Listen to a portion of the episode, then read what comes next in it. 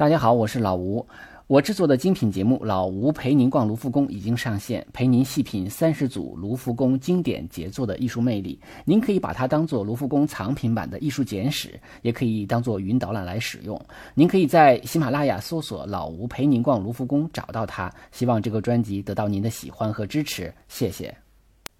大家好，这期节目呢，我们介绍尼德兰的画家啊，老彼得·博鲁盖尔。啊，彼得呃，彼得·博鲁盖尔呢是有一个家族啊，他的儿子呢叫小彼得·博鲁盖尔，他的还有一个小儿子啊，叫做杨·博鲁盖尔。那么杨·博鲁盖尔其实也有老也有小啊，那么他的儿子呢就叫老老杨·博鲁盖尔，然后他的孙子就是小杨·博鲁盖尔。啊，说了一大堆绕口令哈。那么这里边最著名的还得说是今天我们要介绍的这位啊，老彼得·博鲁盖尔，他是尼德兰地区的一个最伟大的画家之一了。尼德兰呢，就是现在的这个荷兰和比利时地区。嗯，他这个博呃博鲁盖尔呢，他一生啊，基本上是以农村生活作为创作的题材，所以也有人把他叫做农民博鲁盖尔，呃，就是一个外号啊。还有一个外号叫做滑稽博鲁盖尔，是因为他的这个天性幽默啊，喜欢呃一些比较夸张的艺术造型。那么他有这个他这个外号就叫滑稽的啊博鲁盖尔。呃，他的整体风格呢，很像是之前我们介绍过的啊，另外另外一位尼德兰画家博斯啊，所以呢又被叫做新博斯，但是他跟博斯呢还是有一些区别的。之前我们曾经呃说过一个叫辨认画家的方法，嗯，那么说到博斯的时候，大家就说啊，如果大家看到这个画面上有一坨一坨的人哈，就是很多很多人一堆一堆的啊，那么这个如果这个这些一坨一坨的人看起来很。很就是充满了幻想，看起来很不正常哈，神神鬼鬼的。那么就是博斯。如果说这个画面上也是一坨一坨一坨的人，但是这些人看起来很正常，就像我们身边的人一样，那么这个画家呢，就是老彼得·博鲁盖尔。老彼得·博鲁盖尔呢，他生于一五二五年左右啊，那么生于这个安特卫普地区啊，就是现在的比利时的安安特卫普。呃，他在这个学画呃的过程中呢，还去过意大利啊，进行这个游学啊，就是我们之前也提到过的这个类似于叫 Grand Tour，就是壮游啊。那么学了几年之后，游学后来又回到安特卫普。三十八岁的时候呢，他呃这个娶了他的老师的女儿，然后移居到布鲁塞尔。那么在那儿呢，直到这个四十四岁的时候去世。他在布鲁塞尔的故居呢，我还曾经从门前走过啊，因为。呃，他的这个故居并没有开放啊，所以呢，只是说门口挂了一个牌子。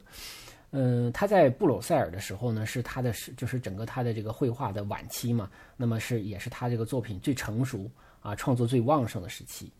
呃，但是他的这个绘画呢有一些特点，就是说他呢就是我们刚才讲了，他是以画农民的这个生活为主的啊，同时呢他又比较风趣幽默啊，他画的画都非常有趣。啊，所以呃，老彼得·博鲁盖尔也是我非常喜欢的一个画家啊，就是非常好玩儿。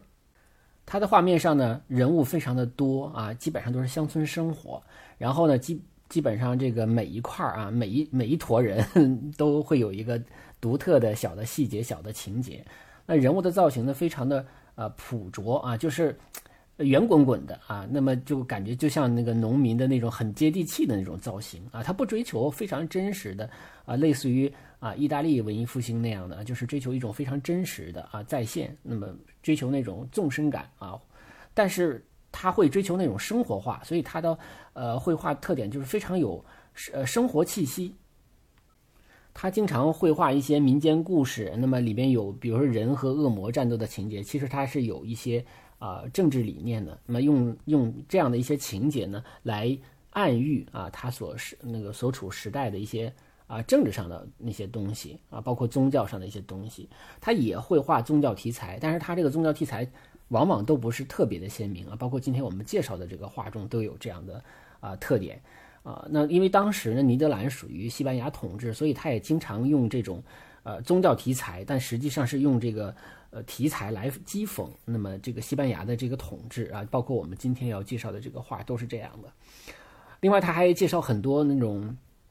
嗯，农民生活的风俗啊，包括什么农民的婚礼啊，包括一些打猎的，他他对农村生活、农民生活是非常有感情的啊。尽管他是一个呃在城市里画画的人，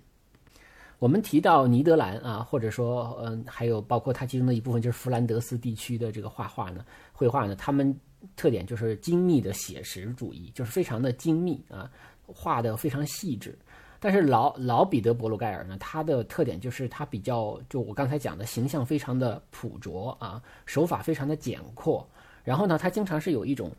呃，如果画全景的话，他就会有一种比较高的视点，有点像远远的看啊，这个大全景的这种感觉啊。包括今天我们看的这三幅画，其实都是这样的。包括他这个人物啊，农民的这种很浑圆的啊质朴的这种造型呢，其实还影响了后来的米勒啊，就是。那个十道岁的那个人啊，就是那个那个画家米勒。那米勒又影响了梵高啊，所以他实际上是一条线的。那么他跟这个意大利的那种讲究比较准确啊立体感那个风格是完全不同的。呃，刚才我们讲了这个他的这个绘画家族，实际上呢，他呃搬到啊布鲁塞尔之后的一年呢，在那儿生下了这个呃小啊小彼得·伯鲁盖尔啊，那么。这个太太像绕口令了，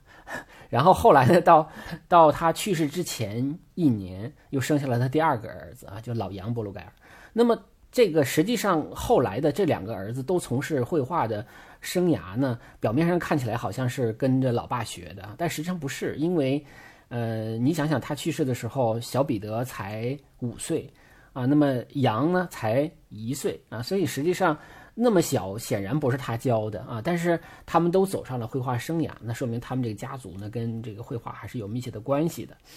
小彼得呢，呃，不光是名字继承了他的名字，而且呢，呃，他的很多的这个绘画生涯是围绕他的老爸来进行的。小彼得经常这个临摹他爸爸的画来卖啊，就是经常有他，比如说老老爸的这个画，他会临摹很多幅，然后卖掉。当然会在风格上做是做一些。啊，小小的区别，在个别的细节上做一些调整。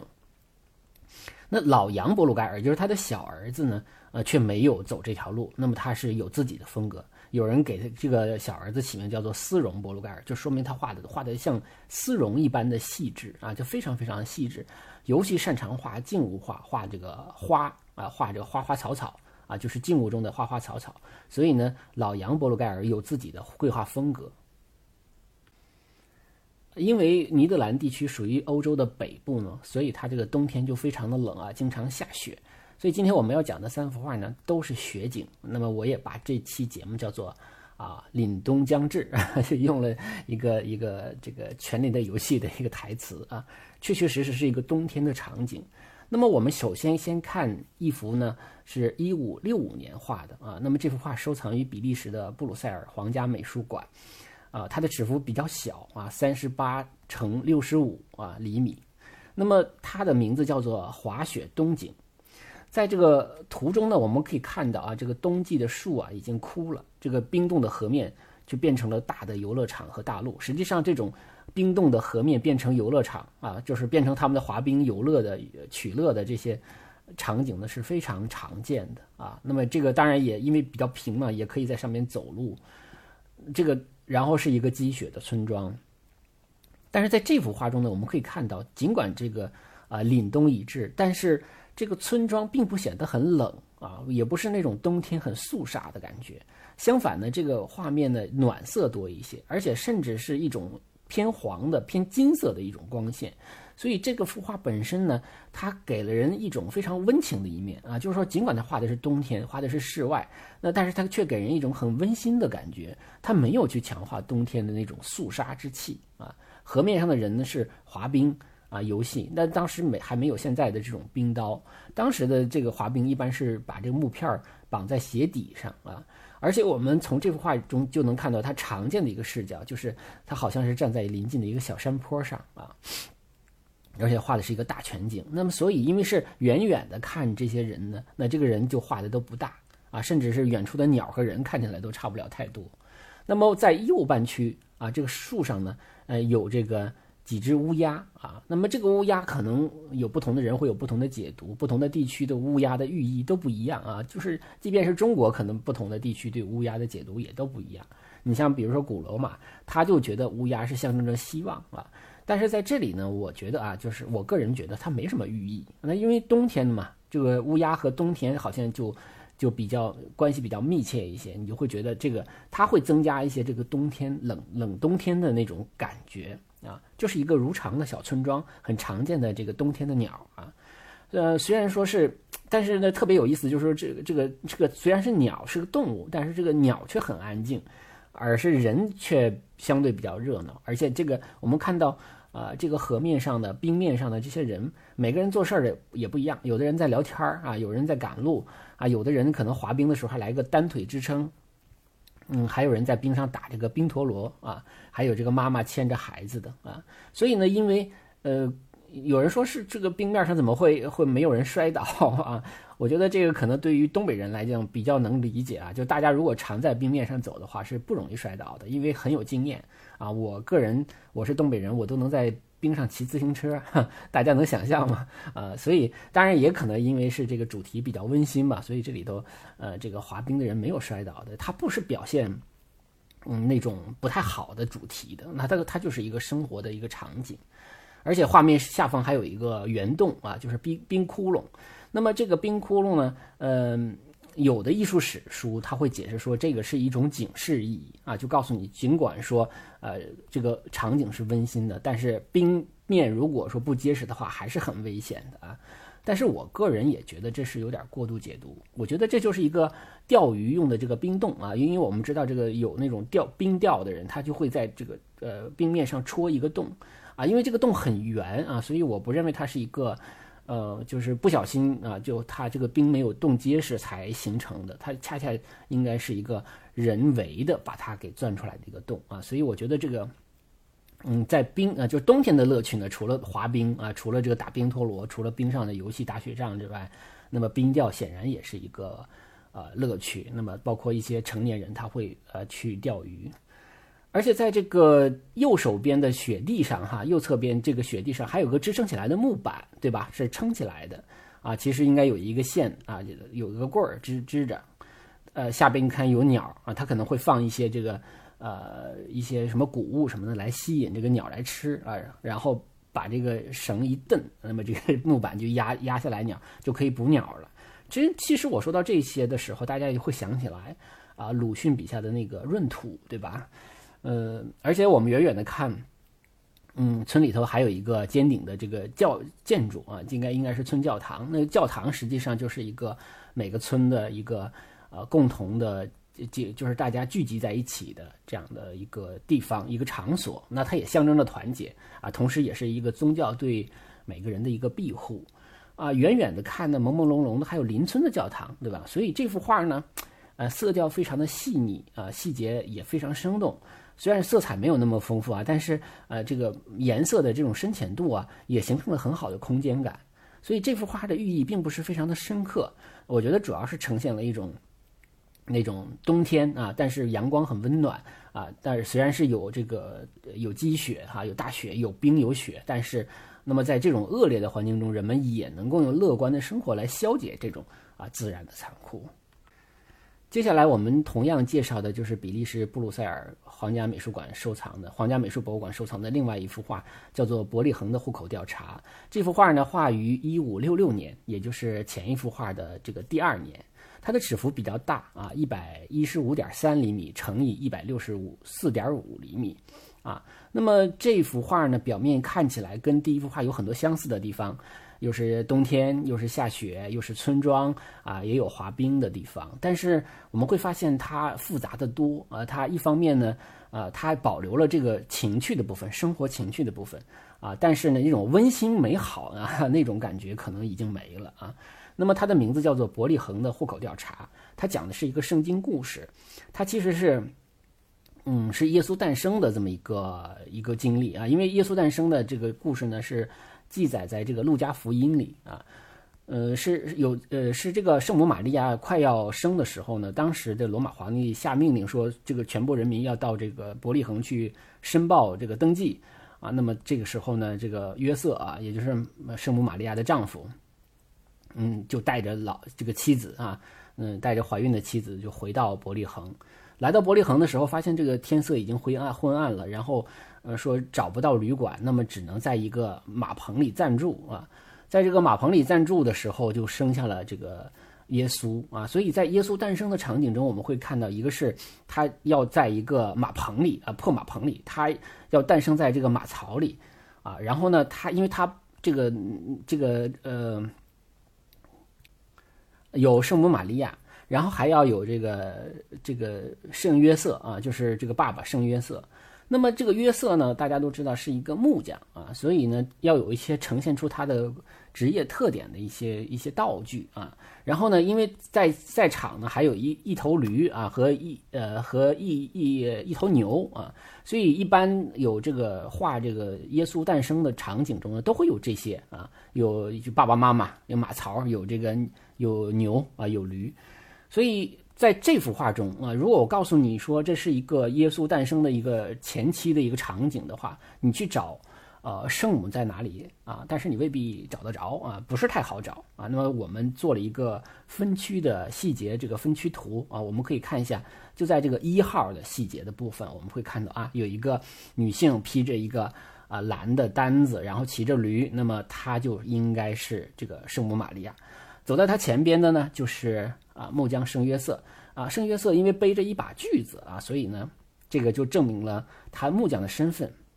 而且圣母玛利亚是经常穿蓝色衣服的啊，所以呢，这也是他身份。再加上他旁边还有一头牛，所以这个这些尽管不是说耶稣诞生的那一一刻啊，但是已经把他说走到了伯利恒这个地方，呃，这样的一个一刻给记录下来了。那显然他们是冲着左手边的一个房子去的，那个房子是什么？就就是客栈啊，因为他想找这个客栈，想找想找旅馆，但是啊，旅馆已经住满了啊，所以我们看到那个旅馆的地方会有很多的人啊，它也寓意着什么呢？说这个地方住满了，对吧？那么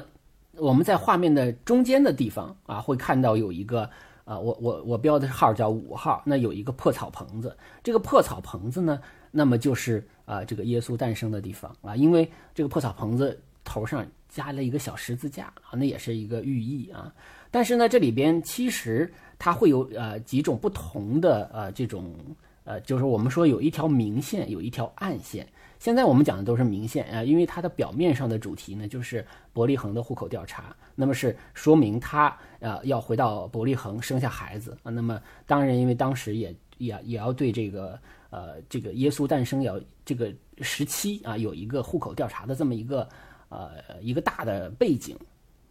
那伯利恒为什么要进行户口调查呢？是因为啊，当时这个犹太人的希律王啊，就是看到了这个东方三贤，也也有叫东方三博士的，就问他们说想去哪儿啊？那么三博士说，我听说这个呃真正的这个主哈，这个耶稣啊，那么他要诞生了啊，我们要去拜见。这个我们犹太人真正的主啊，那么所以这个希律王就很怕这个真正的主长大了以后呢，要去夺他的王位，所以就下令啊，就说反正听说伯利恒这地方要生下了一个那么未来的这个犹太人的这个主啊，那么所以要把他所有的这个两岁以下的男婴通通杀死啊，他就以为这个可以消除祸根，但是要杀之前呢，要先进行一个户口调查，就是谁家有小孩儿，那么要做这么一个场景，所以他就我们。这个场景，我们这幅画的场景就是说，他回到了伯利恒，那伯利恒开始进行一些这个调调查啊，有这个小孩的调查这些场景。但是呢，我们刚才讲了，这个明线呢，就是他的宗教故事啊，就给教徒们讲啊，耶稣诞生的这个故事。但实际上啊，博鲁盖尔并不那么简单。我们刚才讲了，他有一个很大的特点，就是借古讽今啊，或者说借助宗教的一个题材来。啊，来这个表达他对当时时局的一种态度。那么，一五六六年跟一五六五年相比啊，就完全不一样了。那个是岁月静好，对吧？那么，这个为什么就变得呃气氛变得肃杀起来？那么情节变得这个不不同起来啊？是因为当时在一五六六年的时候发生了这个尼德兰革命。因为尼整个尼德兰地区呢，它属于这个呃西西班牙的统治啊。那么西班牙。当时的呃统治者叫做菲利二世，菲利二世就对整个西班牙的这个对呃不是呃对西班牙对这个尼德兰地区呢是一采取了一种非常专制的一种统治。啊，因为呃当时呢它主要还是一个天主教地区。啊，一方面在宗教方面呢是采取了一个非常这种呃非常严格的那种呃管制。啊，因为呃在北方地区呢开始流行这个新教啊，尤其是以加尔文宗为代表的新教。呃，而天主教呢，遭遭到了很多新教这个信奉者的这种反感啊。那么当然，就这些新教的人就就被这个天主教的人进行通过呃宗教裁判所进行一些处罚啊，甚至处死，杀了很多人。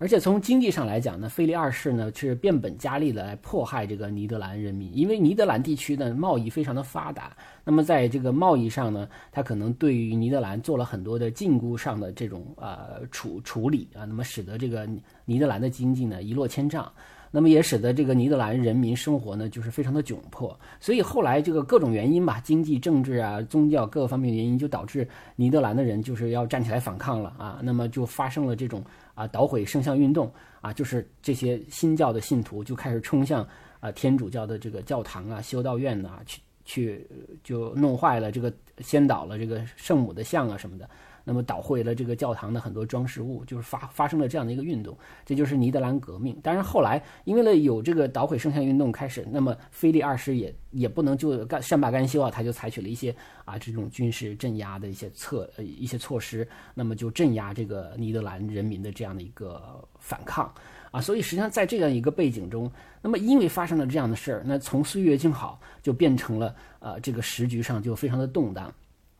那所以呢，老老彼得·伯鲁盖尔就画了像伯利恒的户口调查。那一方面名义上它是个宗教画，你好像也挑不出它什么来。但是从画面中我们会看到很多的，它其实在借借用这个呃一个宗教故事来讽刺啊，来表达不满的啊一些东西啊。我们可以从画面中看到啊，你比如说呃这里边有很多很多的细节哈，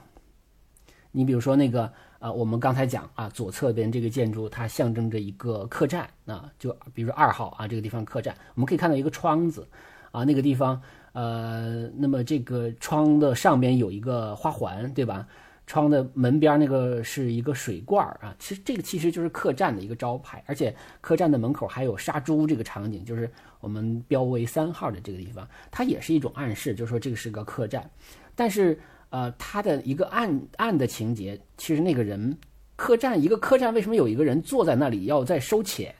啊？实际上就是在收税。他是暗示西班牙人对于尼德兰人的盘剥，而且这个窗子旁边有一个文章，有一个徽章。那么这个徽章文章就是啊西班牙统治者的一个文章啊，所以呢，他实际上也是很大胆的把这个情节直接就给画里边去了。那么还有你比如说。嗯，远处的啊，在远景中有一个房子，旁边有一堆人生火啊，生火，然后大家围着这个火取暖。但是大家看到很多人拿着长长的像枪一样的，实际上这些人这也是一个暗线，这个暗线就是暗示好像这一些人都是士兵，对吧？士兵，而且他旁边也有很多有细节，比如大树下边那个树洞被当做小屋来用啊，等等等等啊，背景的这个。后面还有一个正在正在搭建的房屋，那冬天建房，对吧？那它其实更主要，它是想表达一个寓意，就是说，好像这个旧的旧世界要打除了，我们要建立新的世界，建立新的这个宗教信仰啊，也就是对新教的一种啊一种追求吧。那么在这个呃，就是刚才我们讲到有一个马棚啊，就是还是这个五号这个地方，我们会看到啊，那个马棚呢是寓意着好像那个。嗯，就是圣母和圣母要生孩子的地方是一个马破破棚子，但是这个破棚子你可以看到，除了说跟宗教故事能对应的之外呢，它还前边有一个啊，就是有一个竖呃竖竖起来的一个木棍儿，对吧？木棍儿上面顶了一个破碗啊，这个破碗，然后这个这个棚子门口呢站着一个人在打着响板。这个实际上呢，它是描写当时的一些比较穷人、病人生活的一种窘境啊。你因为他想讨钱，想让呃这个南来北往的人能够给他钱，所以他就在那个前边那个木桩上边呢，哎放着一个破碗啊。那么就希望大家走来走去的时候给他扔点钱。但他呢，又为什么要站在门口而不是自己端着碗呢？那么他这种人一般被认为是一种患了麻风病的人啊，所以说呢，他不能跟人近距离的接触，所以他就远远的啊，就是在门这边啊打着响板，好像在向呃讨饭的这样的一个情节啊，所以这里边也是一些细节。那显然这个就不是跟那个啊马棚子那个就不一样了，这是只是说。当时的社会背景的一个呈现了，所以他这个画呢，真的是可以有两条线来看。当然了，这里边他是呃，虽然他是讽刺这个西班牙人的这种统治的或者表达不满的，呃，但是呢，它还是有很多有趣的细节。你比如说刚才我们说的啊，他这个客栈门口杀猪的这个细节，对吧？这个就很有意思啊。而且呢，这也也能证明他实际上还是在呃反，就是呃表现的是当时农村的一种生活，对吧？因为。呃，根据这个我们一些这个宗教知识来说，这个犹太人是不吃猪的。这所以呢，你如果是呃到伯利恒去，那么这个做这个户口调查，那么伯利恒这个环境中，他应该没有杀猪这样的一个细节。杀猪这个细节显然是尼德兰的事情啊。呃，而且呢，这里边还有很多好玩的地方啊，就是比如说，嗯，我们看四号的这个细节。一个人背对着我们啊，但是他的这个左肩有一个白点儿，那什么意思呢？就说明这个周边的人可能在打雪仗啊，打打雪仗的时候呢，他是被别人从后背上拿这个雪球给打中了，所以他的呃左肩上左肩上有个白点儿啊，所以这个里边你看他，即便是他要表现这种。呃，带有政治呃色彩意义的这样的一幅画的时候，他也不会画的特别的严肃啊，它里边还是有很多有趣的细节。所以为什么叫它滑稽波鲁盖尔呢？也是这个原因。那比如说在六号的这个细节，我们会看到啊，一个人他准备去滑冰了啊，他正在穿冰鞋啊，这又有一些这样的一些小细节。所以我们我们觉得这个博鲁盖尔的画特点就是大家可以。随意的去看啊，然后就能呃，特别是你要在乡村生活过的啊，不一定非得是尼德兰乡村，在中国的乡村生活过，尤其是北方地区生活过的，你就会能找到很多很多啊，类似于你能够理解的那种啊，那种游戏啊，那种乐趣啊，非常有意思。紧接着呢，我们要介绍第三幅画啊，这第三幅画。呃，说实话，我也看过原作。那么看原作的时候，我是吃了一惊的，因为在看它的之之前呢，我并不知道这幅画的存在。我，但是当当我看到这幅画呢，我就把它跟啊这个伯利恒的户口调查给联系起来了啊。我突然间觉得，哦，这幅画原来是，呃，它不是呃单独的，就是伯利恒的户口调查，原来它还有续集啊，原来它还有。跟他一起衍生的这么一个像连环画一样的作品啊，非常非常的有意思，而且他是在呃在英国啊，在伦敦的这个汉普顿宫啊，这个是一个皇家的收藏。它的尺幅呢是一百零九乘以一百五十五厘米啊，它的呃创作时间呢，那么根据呃这个记载上说是一五六六啊一五六五到一五六七，但我个人觉得还是一五六六年啊，应该也是在这个伯利恒的户口调查的后边啊，因为他俩。这个主题上显然应该是一个主题，应该是一而贯之的，而而且也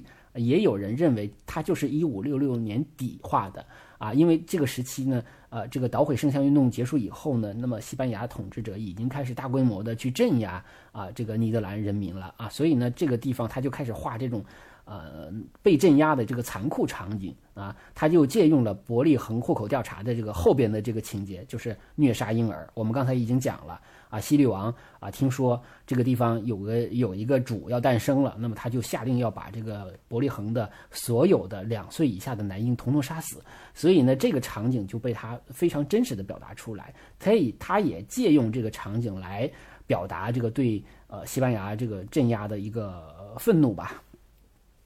但是看到这个原作的时候呢，你会发现啊，我们就看着图来说，你会发现这个场景啊跟故事情节好像有出入。我们看到的这些士兵们抢劫呀，还有刺杀的啊，主要是一些什么盆盆罐罐是吧？一些包袱啊，还有一些家禽啊、家畜啊。这个故事讲的明明是他们去要杀这些男婴嘛，杀这些婴儿嘛，怎么就是这画中都没有呢？对吧？啊，那么我们看一些细节吧。你比如说，嗯，画面的右下角。啊，有有一组士兵正在把门踹开啊，那是非常残酷残暴的，呃，非常丑恶的一种嘴脸。然后在他们的这个画面的在这组上面呢，还有一组士兵，好像打算这个翻窗子啊，进到屋子里，好像也也要也要去找什么东西，是吧？就是感觉就是一个鬼鬼子进村的感觉，对吧？那么还有就是附近的两个小树旁边，还有一个是一个母亲，好像在哀求那个士兵，那个士兵好像拿走了一个包袱，是吧？这种感觉。而且还有一个士兵是把手伸向了那么那个那个抱着妈妈大腿的那个孩子啊，好感觉好像又要这个魔爪又伸向这个孩子啊，是有这样的一个场景。啊，左侧的前景中有有几个骑着马的，感觉身份比较高的人啊，还有一个人还回头看一看啊，来好像看着我们啊，跟这个观众有一个交流。还有一个这个农民呢，啊，跪地求饶，好像说哎怎么样怎么样啊，然后他的一个狗好像要被杀掉这种感觉。那左下角的时候呢，我们在在左下角的部分，我们看到有个人骑着马，还带着狗，好像在追着什么。前面有一个半个农妇的这个半个身体啊，在这个画中，我们看到好像在追这个农妇。所以呢，这个四边呢有很多的细节哈，我就不一一来解读了，大家可以自己看。那么它就是展示了，就刚才我我觉得这个“鬼子进村”这个说法是最准确的，这个咱们中国人也比较熟悉。那这样是一个呃被镇压的呃这个这样的一个非常残酷的一个场景。那么我们说画中间，画中间呢非常明显的就是看着一堆士兵对着地这个地面上的一群这个家禽呐家畜啊一通乱刺，对吧？啊，场面是比较混乱的。那么还有士兵抢夺这个农妇怀里的罐子，哈，还有一个农妇呢，她坐在地上，好像很绝望。那么腿上摆着一个包袱，是吧？那么就是感觉是他们他们这些人在抢吃抢喝抢财物啊。他虽然画的是这个伯利恒，那么呃是被这个杀这个男婴这样的一个场景，但是确实给人感觉就是在抢抢吃喝，对吧？这种感觉。但是原作真的是这样的吗？就是幸好呢，因为他的儿子小彼得呢临摹了很多他老爸的作品，所以我们通过小彼得的这个临摹作品呢，看到了很这个就是应该真相，看到了这个真相是什么？真正的真相，呃，应该是他们这幅画，就是老彼得这幅画是被篡改过的啊，而且呢，就是老彼得这幅画的原作，通过 X 光进行透视，也能够看到原作那种。原来存留的一些啊一些痕迹啊，所以呢底稿确确实实跟小彼得画的一样啊。那么，所以我们再找到一一幅小彼得的画来跟他对比放在一起的话，大家都会看到啊，原来那些家禽呐、家畜啊、包袱啊、这个坛坛罐罐啊。根本就不是啊，就是被杀掉的婴儿啊！所以呢，我如果我们看到，如果老彼得画的这个原作中的这些场景的话，那么这个场景是非常残酷、非常血腥啊，也是非常残忍的，因为他杀掉的都是孩子嘛，对吧？嗯，当然了，这幅画它被涂改也不是说，嗯，就是老彼得自己涂改的啊。那个显然，因为小彼得临摹的所有的作品啊，他小彼得前前后后临摹了好好几幅啊，这幅画。那么其中呢，在像维也纳艺术史博物馆啊有这幅画啊，现在什么罗马尼亚也有这幅画啊。那么今天我给大家介绍的这个就是做的对比的这个图是二零嗯一二年吧，在那个拍卖行拍卖的，也是小彼得临摹的这幅画。那么因为这幅画比较清楚啊，我就拿它来做对比。呃，那么这幅画呢，就是老彼得这幅原作呢，是十七世纪被卖到英国的啊。那么大家现在就猜测说是有可能认为有人觉得这个场景过于血腥和残酷，那当然也有可能是因为宗教原因，比如说。呃，这个人他认为西律王没干过这个事儿，他觉得这事儿不是真的，所以就找其他的画家给进行了一些涂抹啊，一些涂改，而且这种涂改也是不能反，就是不能反往回反的啊，就是修复不了的。那么只能就是现在这样子了。那么现在这个样子也能也也好，就是证明了说啊，这个画曾经被别人改过的这样的一个过程啊。因为我们都知道，其实有些画在历史上都被改过啊，包括最著名的就是西斯西斯廷礼拜堂的那个。啊，《创世纪》啊，那个、那个、那个啊，就《末日审判》啊，《末日的审判》那幅画啊，那很多的裸体都被啊当时的教皇找人涂上这个遮羞布，是吧？把那个这个关键的地方都给盖上了啊。但是那种改呢，也只是说是一种遮羞啊，而且是可以拿掉的。但这幅画呢，它是应该讲是篡改了历史啊，它是把这个屠杀婴儿。改成了这个抢掠财物啊，那么就让的这种罪恶显然就变轻了啊，所以它就等于对历史有一些呃有一些更改啊，所以这幅画呢，嗯，他其实真正的谴责的是西班牙统治者对于尼德兰革命的一种血腥镇压啊，他表达的是一种满腔悲愤的一种控诉啊，他是他是一个标准的借古讽今的这么一幅画啊，也是这个老彼得晚期作品中的最大的一个这个特点就是借古讽今。